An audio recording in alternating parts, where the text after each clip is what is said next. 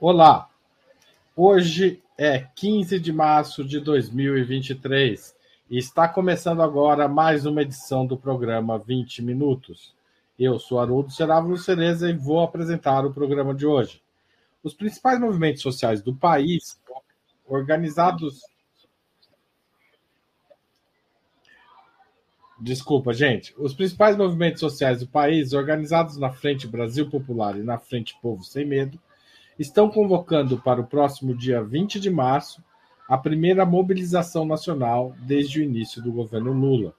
A presidenta do PT, Gleisi Hoffmann, também participou da reunião de convocação dessa jornada realizada no dia 2 de março, ao lado de dirigentes do PT, PCdoB, PSOL e outras legendas de esquerda. As manifestações têm como objetivo pressionar pela redução da taxa de juros e pela saída de Roberto Campos Neto da presidência do Banco Central. A data foi escolhida para anteceder as reuniões do Copom em 21 e 22 de março, que tem como um dos temas a definição da taxa de juros. Para nos contar sobre essa iniciativa e debater as relações dos movimentos populares com o governo Lula, nosso entrevistado será João Paulo Rodrigues, da direção nacional do Movimento dos Trabalhadores Sem Terra. A gente começa logo mais.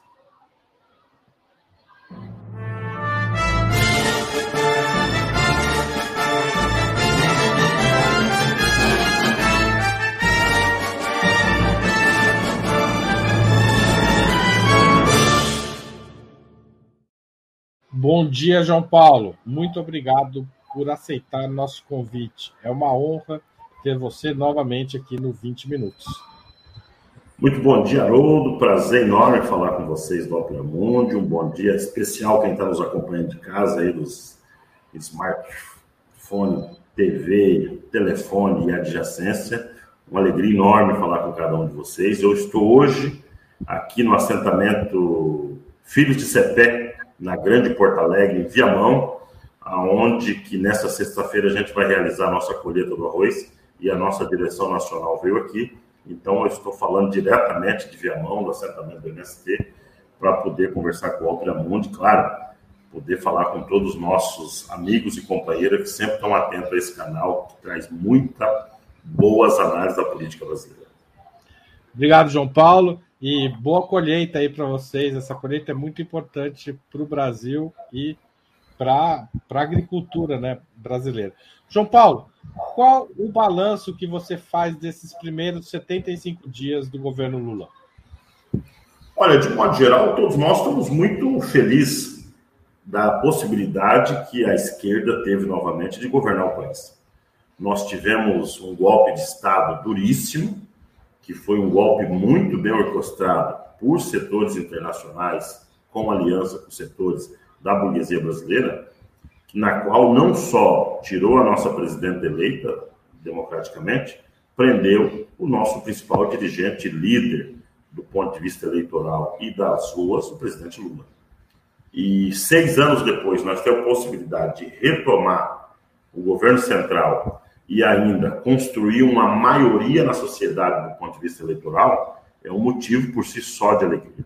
E o balanço que eu faço até agora, se pudesse sistematizar, é que o presidente Lula tem demonstrado um presidente muito mais à esquerda do que os outros dois mandatos, com uma experiência muito importante de gestão e sabendo da urgência dos problemas brasileiros, conseguiu montar um bom grupo de ministros e ministras, representante tanto dos partidos da base de aliança mas figura simbólica, como é o caso da Daniele Franco, Sônia Guajajara, Silvio Almeida e tantos outros, e companheiros históricos que têm compromisso com os temas é, de desenvolvimento da política social brasileira.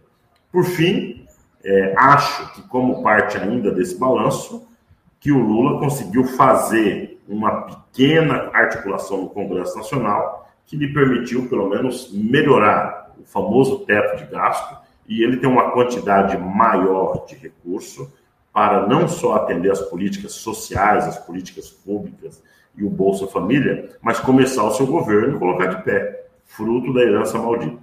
Eu desconfio, e é o motivo do nosso encontro, que neste balanço o presidente Lula vai ter três pequenos problemas para resolver de médio e longo prazo. Chamaria atenção para a economia, uma situação mais sensível, delicada, tendo em vista que ele vai ter que trabalhar com um orçamento construído pelo bolsonarismo, pela uma perspectiva de crescimento muito pequena, mas o que é o mais grave de tudo isso é com a famosa autonomia do Banco Central, que é uma tragédia do ponto de vista da sua política de juros. Chamaria atenção como um segundo componente que as massas, ou os trabalhadores, ou os movimentos populares, está seis, sete anos sem nenhuma única conquista. Também tem uma pressão enorme para a gente conseguir ter avanços na política de reforma agrária, na política de reforma urbana, na política de aumento de salário real e, óbvio, na política do combate à fome. E, por fim, é como Lula conseguir construir uma maioria na sociedade porque cá entre nós, que só nós estamos no Ópera Mundo sabe, a nossa diferença eleitoral com Bolsonaro foi muito pequena. Então, nós tivemos uma vitória eleitoral, mas a vitória política só veio mesmo quando o bolsonarismo fez essa aventura golpista desde o dia 8 e foi derrotado pela elite brasileira e pelos setores de esquerda no dia 8. Mas nós ainda não temos uma maioria no Congresso nós ainda não confirmamos uma maioria na sociedade e nós precisamos trazer setores que não votou em nós para nos apoiar no próximo período. Então, acho que esse é um balanço resumido desses primeiros dias do governo Lula e eu desconfio que o Lula, até os 100 dias, ele ainda precisa fazer anúncios e mostrar para dentro do governo e para fora do governo por que, que nós ganhamos essas eleições e a importância desse seu mandato. O João Paulo, do ponto de vista concreto, que fatos positivos você destacaria e que fatos negativos você destacaria desses 75 dias? Olha, eu destacaria pelo menos cinco passos positivos que eu acho que a nossa militância tem acompanhado. Primeiro, já disse, a conformação ministerial. O Lula foi muito hábil, você ter uma ideia, ele teve o cuidado de não ficar trazendo dirigentes de movimento popular e sindical, mas ao mesmo tempo colocar figuras que representam esse campo. Então, eu acho que primeiro ponto.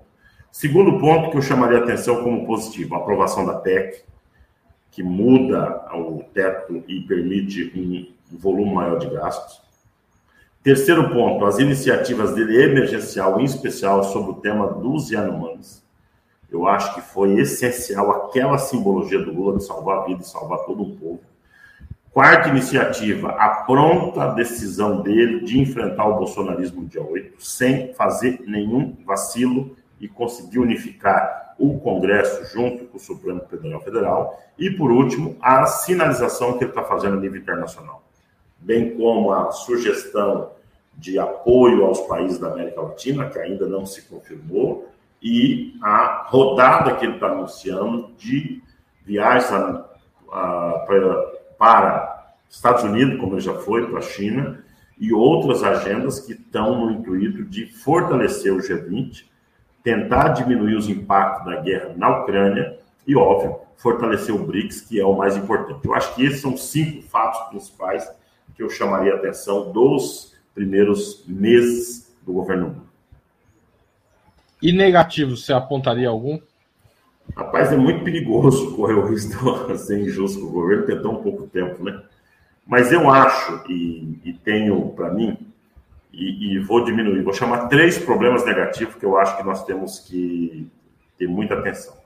O primeiro problema negativo é a demora para um governo que já foi teve a experiência de quatro mandatos na nomeação dos cargos de segundo e terceiro escalão, que tem responsabilidade em tarefas meio e fim que envolvem os pobres. Chamaria atenção, abro um parênteses, no nosso caso do INCRA é gritante, metade dos superintendentes não foi nomeado até hoje. E posso listar vários problemas é, que a burocracia tem segurado do presidente Lula. Isso, para a marinheiro de primeira viagem, se justifica, para o nosso governo, não. Segundo problema que eu acho que ainda nós não conseguimos é, equacionar e resolver. É o Lula conseguir é, apresentar uma agenda para os setores é, pobres da sociedade, do ponto de vista da geração de emprego e renda. Os números ainda faltam, tem que avançar nessa linha. Quantos Minha Casa Minha Vida serão realizados? Tem que ter previsão. Quantos assentamentos de reforma agrária serão feitos? É, eu acho que o aumento do salário mínimo foi importante como sinalização, o valor do Bolsa Família. Agora, como política de desenvolvimento, no 100 dias nós temos que ter números mais precisos de política de governo. E chamaria a, como preocupação é, do terceiro componente das dificuldades governamental a, o problema referente ao Congresso Nacional. Eu acho que é um problema difícil para o Lula, a equação não fecha. Eu desconfio que ele ter trazido setores de direita para os ministérios e não ter combinado isso com o Lira e com o famoso Centrão ainda poderá custar caro ao governo ao presidente. E eu tenho muita preocupação que nós, de médio e longo prazo, caímos, abre aspas, no colo de setores do Congresso Nacional para aprovação de medidas importantes. Eu desconfio que não está claro para quem está de fora saber qual é o modelo do Lula para re relacionar e organizar a vida, na maioria, no Congresso Nacional. João Paulo, do ponto de vista da política econômica, qual é a sua avaliação do que vem sendo anunciado e implementado pelo Ministério da Fazenda? Olha, eu acho que o Ministério da Fazenda está fazendo o que é possível. Eu acho que o ministro Fernando Haddad é uma competência enorme, acaba muito sério. A sua equipe nem se fala, conjunto de dirigentes da área financeira, mesmo do banco, dos bancos do Brasil, do banco da Caixa, BNDES. Eu acho que o conjunto da política é, do, do Ministério da Fazenda tem feito correto até agora. Eu desconfio que tem assuntos muito difíceis o, o, o presidente da, da, da, República vai ter que tomar e chamaria a atenção de pelo menos quatro assuntos de fundo. Primeiro, é como é que ele vai lidar com a política de combustíveis no Brasil. Talvez seja um dos temas que mais trouxe desgaste para o Bolsonaro, para o bolsonarismo, que é a política de preço da Petrobras, combinado com a desoneração da, do imposto cobrado dos estados junto aos combustíveis. É uma crise profunda para se resolver. A população não aguenta um preço combustível alto, mas ao mesmo tempo você não pode querer que os governos do paguem essa conta. Então, é, e ao mesmo tempo tem a Petrobras, que teve a sua maior taxa de lucro e dividendos para os seus sócios. Então, acho que essa é a primeira dificuldade eu acho que a Fazenda vai ter que administrar. A segunda dificuldade, que não pode ter vacilação por parte é, da Fazenda, é a garantia de aumento do salário mínimo para todas as categorias. Eu vi que foi aprovado agora o salário do servidor público, um aumento significativo. Nós já tínhamos o salário mínimo real aumentado e vi que tem uma política sendo construída, ainda não confirmada pelo Congresso, da equiparação do salário das mulheres, porque a maior forma de distribuição de renda clássico é o salário mínimo. Então, eu, eu desconfio que o Fernando Haddad tem tido, muitas vezes, diz, pô, será que é melhor agora ou não? E desconfio como terceira dificuldade que a Fazenda está tendo e possivelmente terá é sobre a reforma tributária. Porque a reforma tributária é essencial para sinalizar para os pobres, para a classe média, para os ricos, como é que esse governo vai garantir a sua política de recurso público, por tanto de demanda que o Lula apresentou. E eu desconfio que o governo precisa construir maioria na sociedade, não no Congresso Nacional somente, para fazer isso. Porque então, são quatro assuntos diferenciados. Veja, você tem um primeiro problema que é referente aos impostos, em especial do agronegócio e da exportação, que é a Lei Candir, que é commodities agrícolas e, e assim por diante. Depois você tem um problema que não é menor, que é o problema tributário entre as federações. O preço do combustível do avião do Rio Grande do Sul é diferente é, dos combustíveis do Maranhão. Então, como é que equaciona isso para um país com a sua diversidade? Depois você tem a questão referente aos impostos sobre grandes fortunas e dividendos e assim por diante. Como é que vai resolver esse imbróglio? E, por último, você tem toda a carga tributária que envolve é, o conjunto dos alimentos, o conjunto do consumo da cesta básica como um todo, mas chamaria a atenção que é a desonorização que o presidente propôs do imposto de renda da classe média, que ganha até cinco salários mínimos. O Lula só avançou para quem ganha até dois salários, é, que já é 5 bilhões a menos do orçamento, mas vai ter que avançar isso com a promessa de campanha. Isso é central para discutir política econômica no Brasil.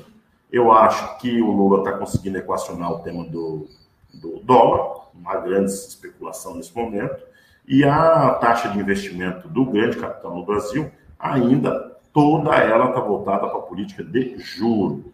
É só especulação com juro real de 7%. Então, isso tem que ser resolvido o quanto antes, porque se não diminuir o juro, nós não vamos ter é, investimento externo na nossa tão frágil economia brasileira. E com isso, o que me preocupa. Não, pode me... continuar, desculpa, achei que você tinha ah, perdão. O que me preocupa de tudo isso é que nós não podemos ter uma taxa de crescimento muito menor de 1,5%. E os números do dia de hoje mostram que nós vamos chegar a 1%. Isso é terra arrasada. Por isso que eu acho que a operação e a preocupação do Lula dessa semana com a reunião ministerial, os sinais que ele tem dado, é fazer pequenas coisas urgentes para começar a mexer logo a economia e gerar emprego na construção civil e no consumo como um todo. João Paulo, você mencionou é, os, os, problemas é, relativos ao INCRA e ao Ministério do Desenvolvimento Agrário, né, a necessidade de nomeação segundo e terceiro escalão. Então, é, de certa forma, você deu o, o, caminho institucional para a resolução da questão da para o início de uma política de reforma agrária. Agora, qual a expectativa do MST para os quatro anos do governo Lula para a questão agrária? É, é assentar quanta gente, mexer em, em que mexer em legislação, é, cobrar imposto do, do, das grandes propriedades. Qual que é o caminho é, mais importante nesse sentido? Olha, a expectativa nossa são as melhores possíveis, né? Estamos animados, estamos avançando na organização. Eu acho que o, nós temos é, um conjunto de demandas e, e, eu desconfio que o presidente Lula precisava priorizar algumas coisas. Nós ainda não tivemos um encontro organizado com o presidente Lula. Nós estamos falando com os ministros, com a sua equipe. Mas eu acho que nós temos quatro questões que nós não podemos abrir mão agora de fazer. A primeira é resolver o problema das famílias acampadas que ainda é herança do governo Dilma. Parte dessas famílias já estão acampadas em fazendas que já está em processo de negociação. Então, não vejo isso é, com grandes dificuldades para resolver. Se o INCRA tivesse um pouquinho mais de agilidade, nós podemos resolver o quanto antes. Famílias acampadas de seis anos, não podemos admitir que ela continue acampada, tem que ser imediatamente assentada.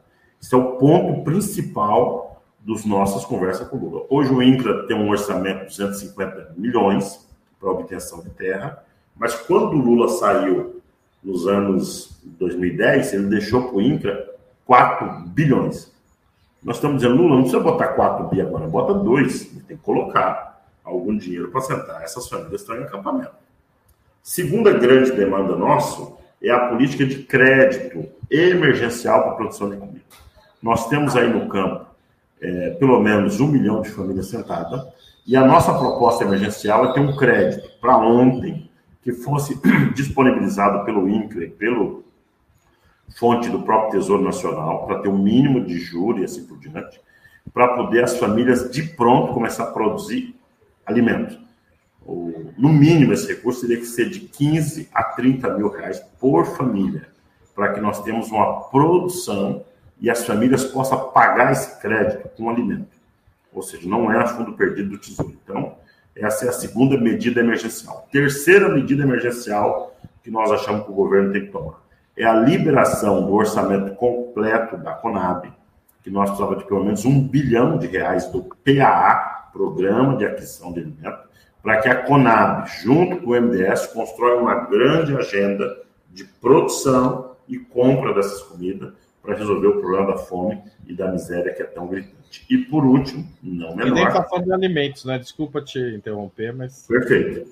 E não menor é uma agenda que o governo possa ter no próximo período de terminar as políticas públicas que foram interrompidas pelo governo Dilma e pela entrada do Bolsonaro. Eu chamaria atenção, nós temos ainda uma população enorme no campo sem energia elétrica, nós temos uma população que tem que ser assistida com políticas de saúde, tudo parado.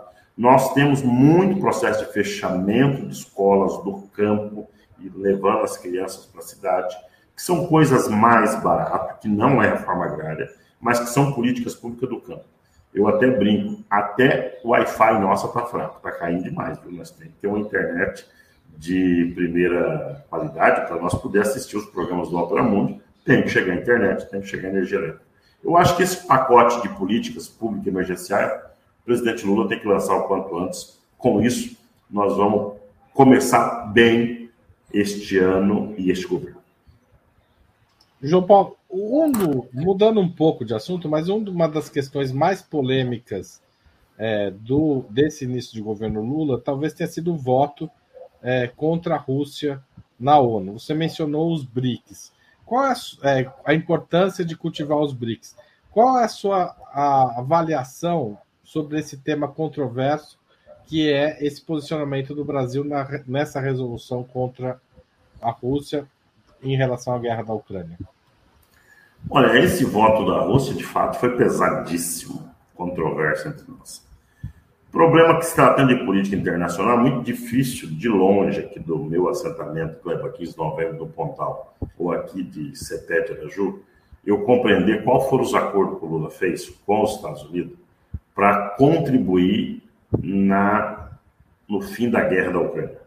Esse voto faz parte, na minha opinião, de uma estratégia maior, que é tentar ganhar o apoio do Ocidente, em especial dos americanos e da Europa, para o Lula dizer: Ó, Rússia, não dá com essa guerra, mas eu estou aqui para fazer esse acordo com vocês. Eu acho que eu preciso ainda nós saber qual vai ser a opinião da China sobre essa opinião, sobre esse tema. Vamos ver qual a carta qual a opinião do Lula depois da visita da China. Porque o Lula fez um sinal para os países do Ocidente. Fez para a Europa, fez para os setores da América Latina e fez para os Estados Unidos. Que foi, na minha opinião, um, voto desnecessário, mas se isso for contribuir para o fim da guerra, que não interessa mais ninguém, eu desconfio que o Lula acertou. Se esse voto da, na ONU não ajudar e, ao mesmo tempo, aumentar a tensão com a Rússia, foi um desserviço por parte da diplomacia brasileira. Mas só é possível avaliar no contexto.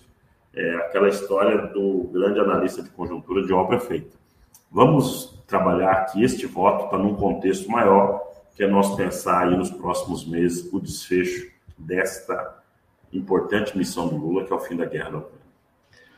João Paulo, é, uma outra questão que você mencionou no começo, acho que vale a pena voltar, é que você mencionou que não existe, não há no Ministério dirigentes de movimentos sociais, movimentos populares. É, e, é, na verdade, nenhum cargo do primeiro escalão. Essa decisão foi uma decisão do Lula ou ela foi tomada em conjunto com os próprios movimentos? Não, isso foi uma decisão do Lula, na qual respeitamos mais do Lula. É, não tem dirigentes do primeiro escalão, né? Dos movimentos do campo, dos movimentos de moradia, é, do movimento negro, do movimento é, de lutas populares. Não tem ninguém no primeiro escalão, mas também não é um problema, não.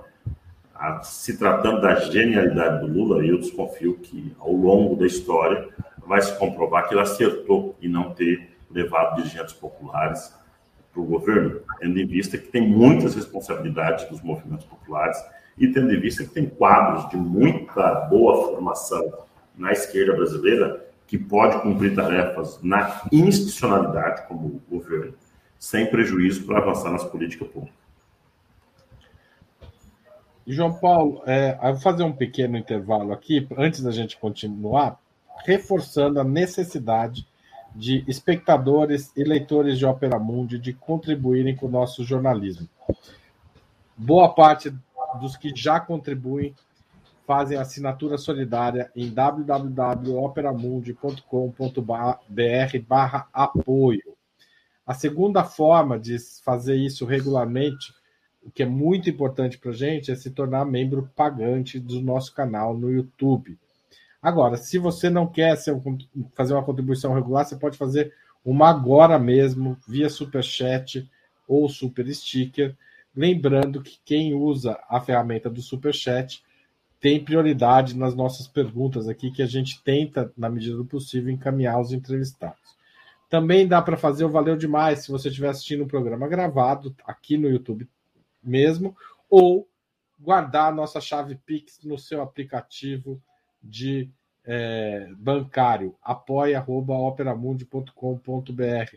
Toda vez que sobrar os caraminguás ali na carteira, manda para gente, para a gente melhorar, aprimorar esse jornalismo comprometido com a verdade, um jornalismo que coloca a verdade acima de tudo e que depende, para isso, para funcionar, para fazer cada dia melhor, do apoio dos leitores e espectadores. Também peço muito que vocês compartilhem essa entrevista, deem like, cliquem no sininho, todas essas formas fortalecem a nossa posição dentro das plataformas e também acaba trazendo um dinheiro extra via publicidade, que também é muito bem-vindo. Bom, é, eu queria finalmente informar que quem fizer assinatura no site ou se tornar membro pagante vai receber um presente que os antigos assinantes já receberam, que é um, um, um conteúdo exclusivo do curso Contando Histórias, PT 43 anos de luta, elaborado e apresentado pelo historiador Walter Pomar. São seis episódios imperdíveis em uma produção do Opera Mundi e da ELAP. João Paulo, os movimentos populares estão convocando para o dia 20 de março, como a gente informou aqui na abertura da entrevista, uma jornada nacional contra a elevada taxa de juros, entre outras reivindicações. Essa mobilização não corre o risco de colocar lenha na fogueira da situação política e enfraquecer o governo?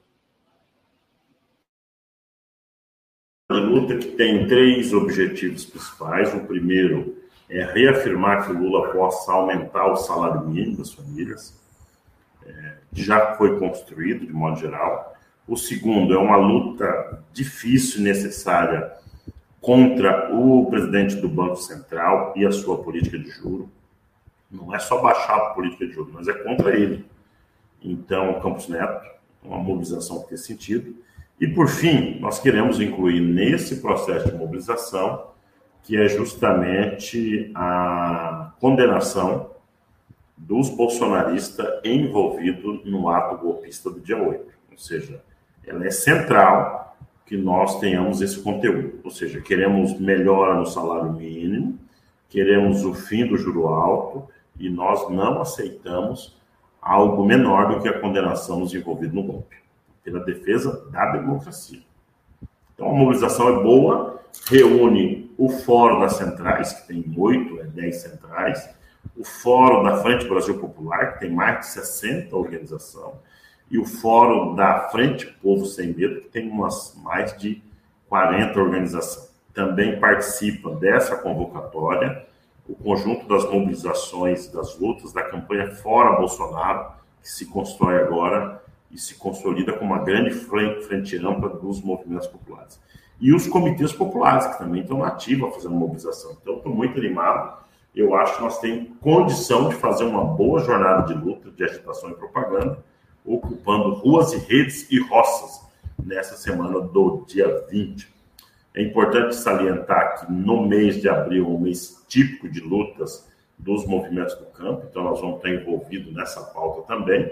E depois tem o primeiro de maio, é o primeiro, primeiro de maio na democracia, no pós-bolsonarismo, que deve ser um grande ato de lançamentos de programa, de salário, e de animar a turma, animar a classe trabalhadora. Por que o tema da taxa de juros foi escolhido como um dos temas centrais, talvez o mais importante na atual conjuntura, considerando, apesar que a condenação também é muito importante, mas considerando que o governo e o parlamento não têm uma ingerência direta sobre o Banco Central? É, por que, que essa escolha? Porque justamente isso é o que tem mais pesado na política econômica que vai trazer prejuízos para a vida real dos trabalhadores. Imagine você que o governo fez todo esforço para investir na economia, para geração de renda e emprego, e o governo obriga o Estado brasileiro a pagar fortuna para os grandes bancos e para os grandes investidores em título da dívida pública. Esse é o primeiro problema. O segundo problema é que, na medida que você aumenta os juros real do, do, da taxa de juros Selic, cadeia você aumenta também toda a política de financiamento dos bancos para os trabalhadores e pequenos empreendedores. Então, você tem taxa de juros do cartão de crédito que está com 480% ao ano, e você também leva esse juro de contrapartida a compra de trator, de máquinas agrícolas, de máquinas de costura, de um conjunto de outros componentes. Então é trágico a política de juros. E pior do que isso, é você distancia todo o conjunto das grandes é, investimentos, que ao invés do seu poupador investir na industrialização do país, na agricultura ou mesmo em outras áreas da sociedade, vai investir em juros. Ou seja, nada dá mais dinheiro no Brasil do que juros. É uma agiotagem é, absurda, 7% de juro ao mês. Então, nós não podemos aceitar isso. Ô, João Paulo, e, e onde estão, como é que está a organização desses, desses movimentos? Onde vão ser as principais manifestações? Como é que está a expectativa? Como é que está funcionando o planejamento desse 20 de março? Olha, tanto a semana do 20, porque é mais do que isso. O grosso é nós tentar fazer ações em frente os famosos sedes do Banco Central, que tem vários estados, não me falha a memória, tem mais ou menos sete capitais que tem Banco Central. Onde não tiver Banco Central, tiver áreas simbólicas, que é vinculado à política de juro, como bolsa de valores e assim por diante. Mas o principal é que nós tenhamos um conjunto de ações que seja em locais simbólicos, que possa chamar a atenção do Congresso Nacional, dos grandes investidores e do movimento popular brasileiro que não tem como o Brasil crescer se nós não conseguir construir uma política mínima, mínima, que possa garantir melhores condições de vida para a população com a política de juros como essa. Eu acho que ainda é um primeiro exercício da esquerda brasileira e nós vamos ter que fazer uma, um desigual combinado, que é assim, ó, defender o governo Lula, brigar contra a política bolsonarista e, mais do que isso, brigar por direito para a classe trabalhadora. Então, é um dia uma coisa, um dia outra, mas esse é o foco. Luta contra o bolsonarismo fascista, luta defesa do governo Lula e luta em defesa do direito da classe trabalhadora. Nós nunca podemos ter dúvida de que nós temos que defender esse governo, mas do que, mais do que defender o governo Lula, defender a classe trabalhadora. E, para que as duas coisas aconteçam, atacar as ideias fascistas como as do Banco Central junto à sociedade brasileira. E por isso que a esquerda vai ter que se reinventar para as missões que estão colocadas nessa próxima período. Ô, João Paulo, os comitês populares que se formaram durante o governo Lula estão funcionando. Como é que está essa organização? Olha, os comitês já não estão com o mesmo funcionamento que estava antes da eleição. Ele diminuiu o seu poder de organização e por isso nós estamos convocando uma reunião agora para reorganizar. São mais de 7 mil comitês formados no Brasil e eu acho que eles cumprirão um papel importante em quatro frentes de trabalho. Primeiro e mais urgente, na comunicação. Nós desmontou a comunicação das eleições e o bolsonarismo manteve a comunicação deles. Segunda missão dos comitês, a organização popular. Você não tem como nós avançar se não tiver um mínimo de organização popular. Terceira missão dos comitês é a organização dos trabalhadores beneficiário de política pública do governo. Minha Casa Minha Vida, ProUni, Reforma Agrária, é, Bolsa Família, assim por diante. E, tem, e quarta grande missão dos comitês é a disputa ideológica que nós estamos construindo para poder avançar na luta política do próximo período. Então, é, essa parte ideológica é central, porque os comitês precisam desse salto de qualidade nesse processo de construção. Eu acho que os comitês terão uma força muito grande, eles são de natureza é, frente ampla, eles vão cumprir o papel de trazer para eles as mais diferentes formas organizativas que tem em cada município, descentralizado e desburocratizado. Mas eu acho que a comunicação é o principal agora. Viu? Nós temos que ter ofensiva para falar com o nosso povo das coisas boas que o governo tem feito e da dificuldade que tem. Porque o fake news já entrou de malicuia nas nossas casas. Então, quem participou de, de comitê popular deve fazer o que neste momento? Procurar o grupo, reativar... retomar as reuniões do Comitê Popular no país inteiro, organizar grupos de famílias que possam é, estar vinculados a políticas públicas, se relacionar com as secretarias estaduais e as secretarias do Operativo Nacional e, óbvio, é, começar a organizar o povo. Não tem que esperar a decisão de Brasília, de São Paulo. O principal é ter núcleos organizativos em todo o país que discuta o conjunto. Tem uma preocupação que parte da esquerda já começa a querer discutir eleições agora, é um equívoco, a eleição tem que ficar para o ano que vem, a eleição municipal. Este ano é o ano da organização popular e da disputa das ideias na sociedade, a famosa disputa ideológica.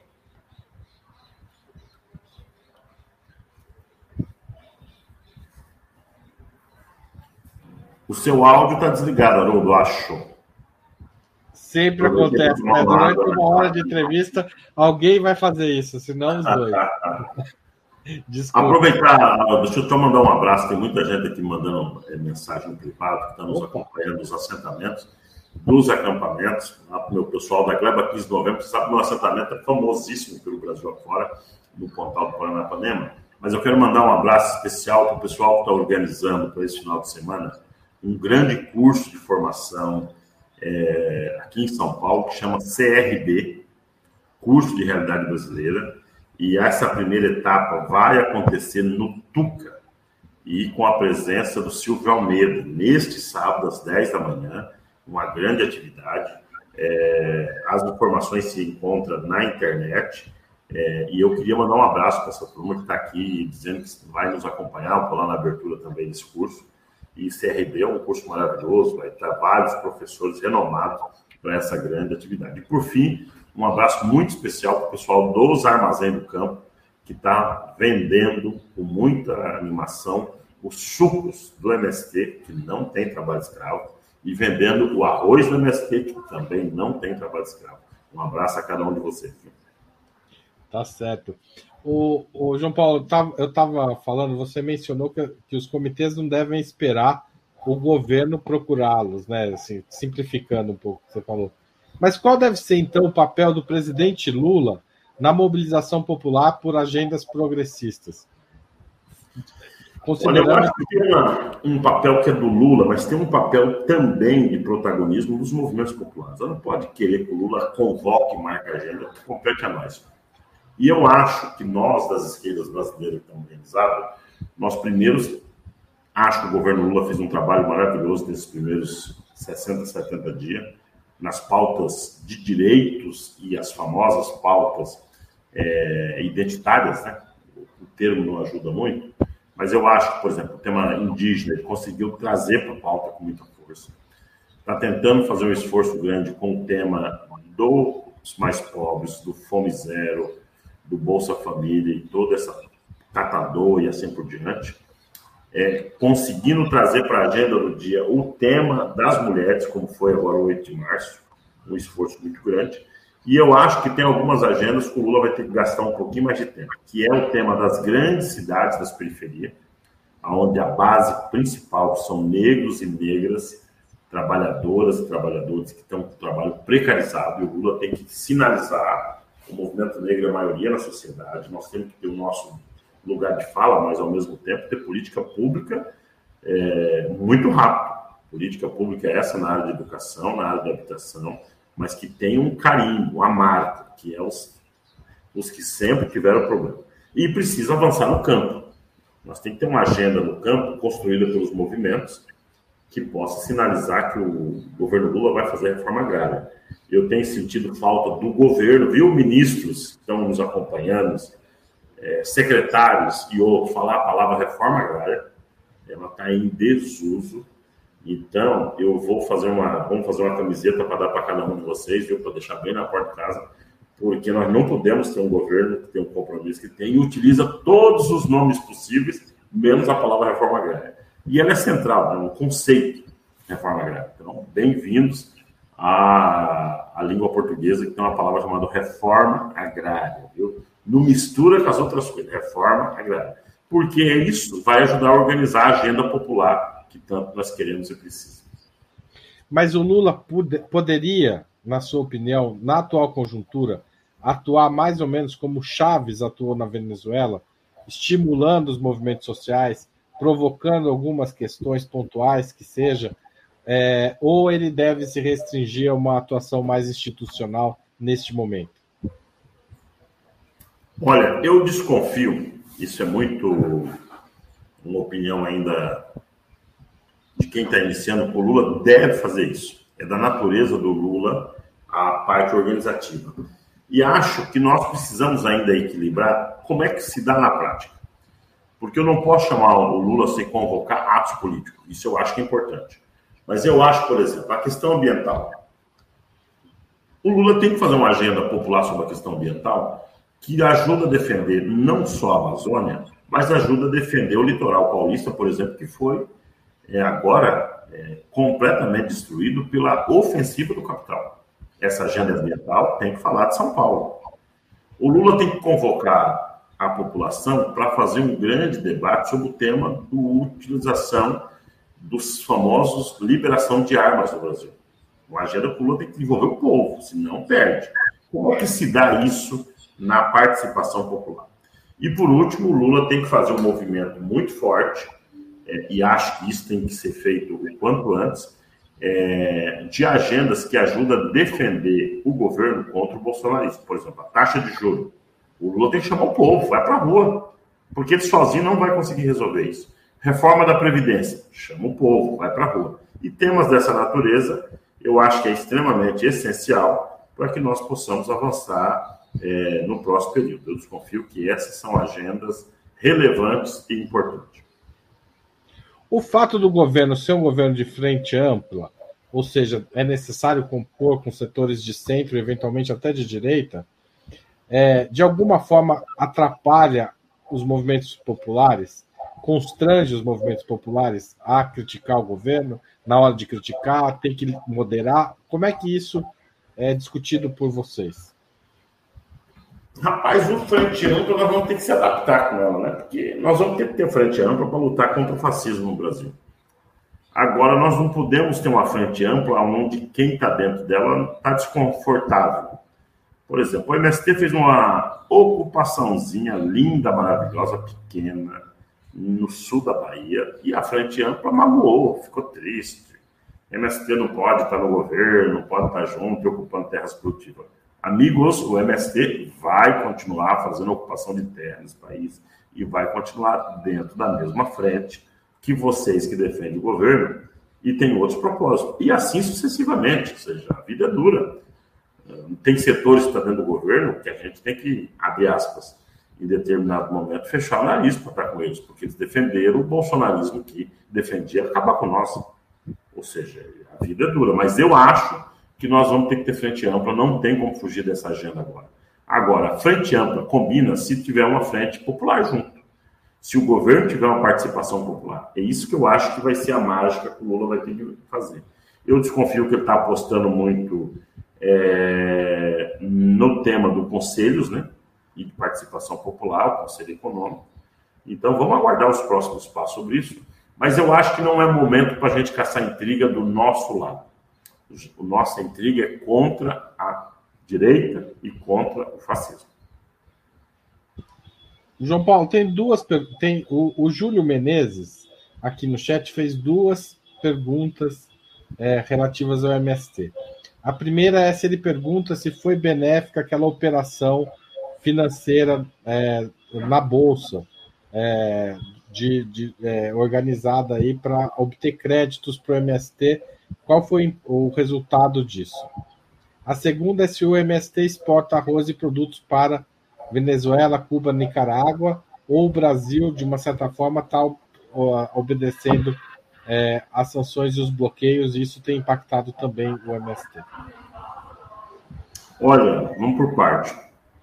A ação do Amigos do Movimento, que fez uma agenda de captação de recursos em uma modalidade que se chama K, que é justamente avançar na captação de recursos por uma securitizadora que opera nas bolsas de valores, nós achamos muito rico, muito importante. Primeiro que nós saímos do sistema financeiro comum, Itaú, bancos e assim por diante. Por último, são pessoas que têm uma poupança média de 2, 4, 5 mil reais que não quer investir no sistema financeiro e quer investir na agricultura, na produção de comida. Ele vai ganhar o seu dinheiro de volta com a taxa de juro razoável, 5, 6 a 7%, e nós vamos ter um capital disponível para fazer capital de giro para as agroindústrias e para a produção de comida. Essa conta é importante e por isso nós estamos juntos é, a mil por hora nessa política. Aproveitando aqui, quem. Essa taxa é mais baixa do que um empréstimo comum que os agricultores pegariam, certo? Claro, sem dúvida nenhuma. A taxa de juros para nós é boa. É muito melhor do que nós ir pegar nos bancos atual aí, que são uma especulação total.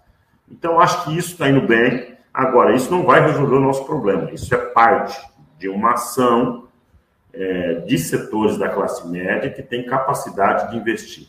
Essa modalidade é, de investimento, ela pode sim ser uma modalidade nova a ser ainda organizada pelo Brasil. O Banco Central tem muita dificuldade de aceitar isso.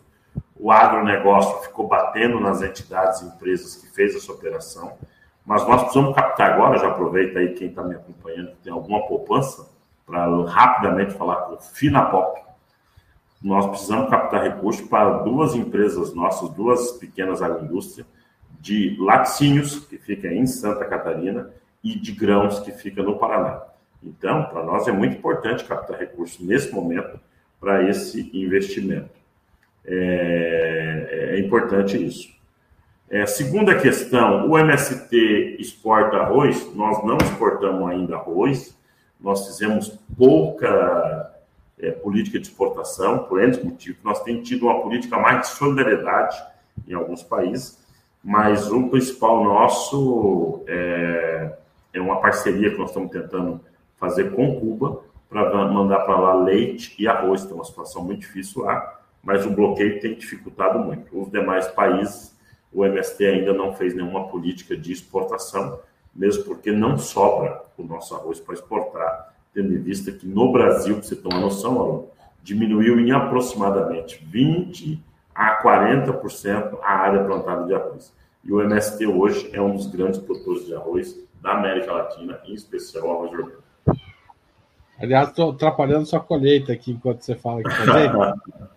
Mas o Fernando Mendonça é, também pergunta: a qual a posição do MST sobre os atos pela revogação do novo ensino médio, que estão acontecendo hoje pelo país, aliás. O MST apoia, somos contra o ensino médio do Temer. Somos contra o que foi constituído, queremos que revoga e constitui um outro. Temos um acúmulo sobre isso na área de educação. Temos vários professores e educadores que estão muito bem afinados sobre isso. Quero aproveitar e mandar um abraço para a educadora Luciana Ruth, que tem ajudado a debater isso também, uma figura bastante importante como pedagoga é, para todos os nossos educadores da educação do campo, mas nós não podemos aceitar. Imagino que o ministro Camilo já mudou a sua opinião, estava muito ruim no início sobre isso. Revogaço já.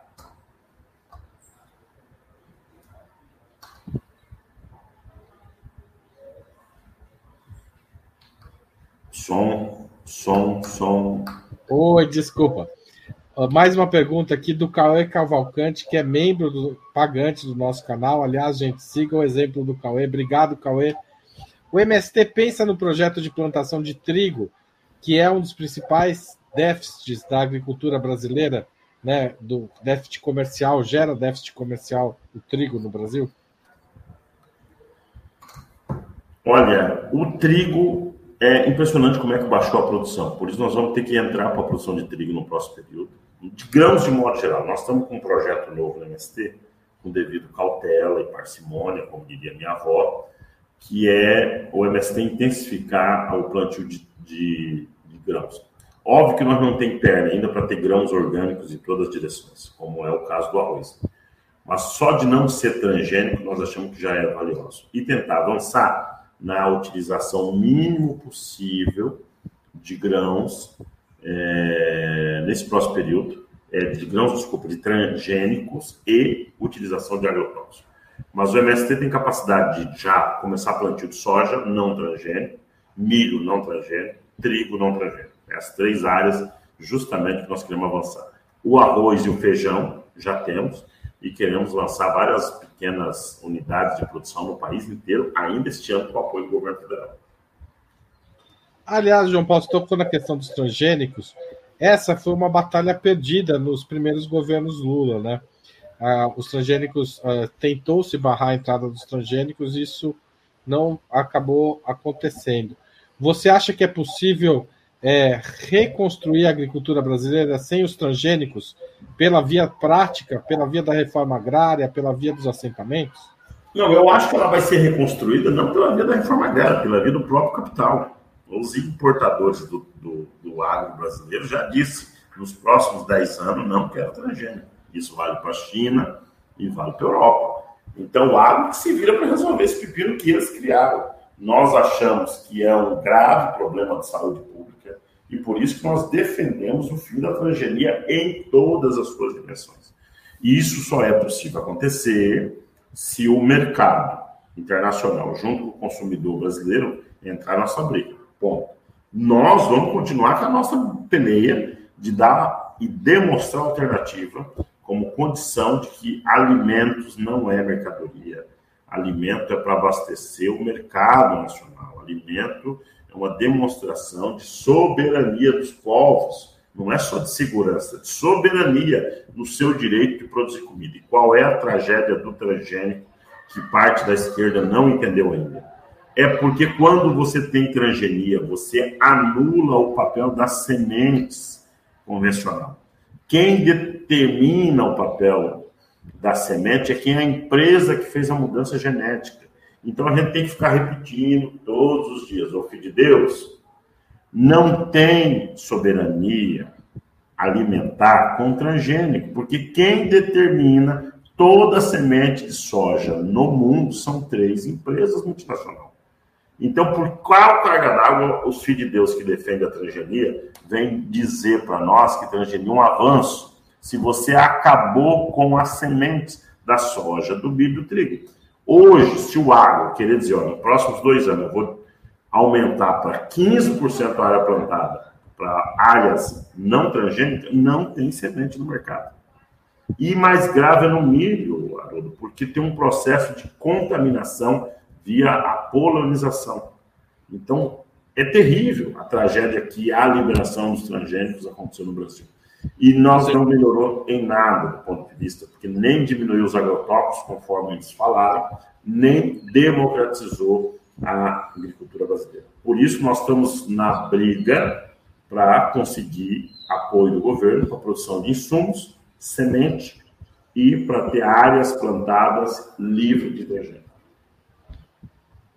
É, porque tem um impacto no indivíduo, que é perigoso para a saúde, tem impacto ambiental da, da contaminação e o impacto econômico da, da, do monopólio, né? O que tende a elevar o preço, ao fim e ao cabo, das sementes. O, o, o João Paulo, a gente está chegando ao fim. É, eu queria te agradecer demais pela entrevista, acho que ela foi muito esclarecedora, mas a gente sempre pede aos nossos convidados, a gente sempre faz essa pergunta ao final das entrevistas. Qual livro que você gostaria de sugerir aos nossos espectadores? Olha, é, tem vários muito bons aí que estão no mercado, com muitas edições, mas eu quero sugerir para os nossos leitores de plantão um livro feito, lançado ano passado pela editora da Fundação Perseu Abramo e a editora é, Expressão Popular, que é sobre a história do Lula. Lula e a Política, da Astúcia. Este livro é de um americano que conviveu e pesquisou muito Lula nos anos 80 e 90 da ABC. E é um livro que não é tanto eu me amo, sabe? É um livro que tenta contribuir para compreender em três dimensões Lula. Primeiro, o Lula como dirigente sindical e a sua constituição, é, da sua consciência política de classe. Como é que o meio formou isso? Segundo, o livro tenta contribuir num debate no método de funcionamento do Lula. Como é que o Lula não é um acadêmico, intelectual clássico e tem essa sabedoria toda?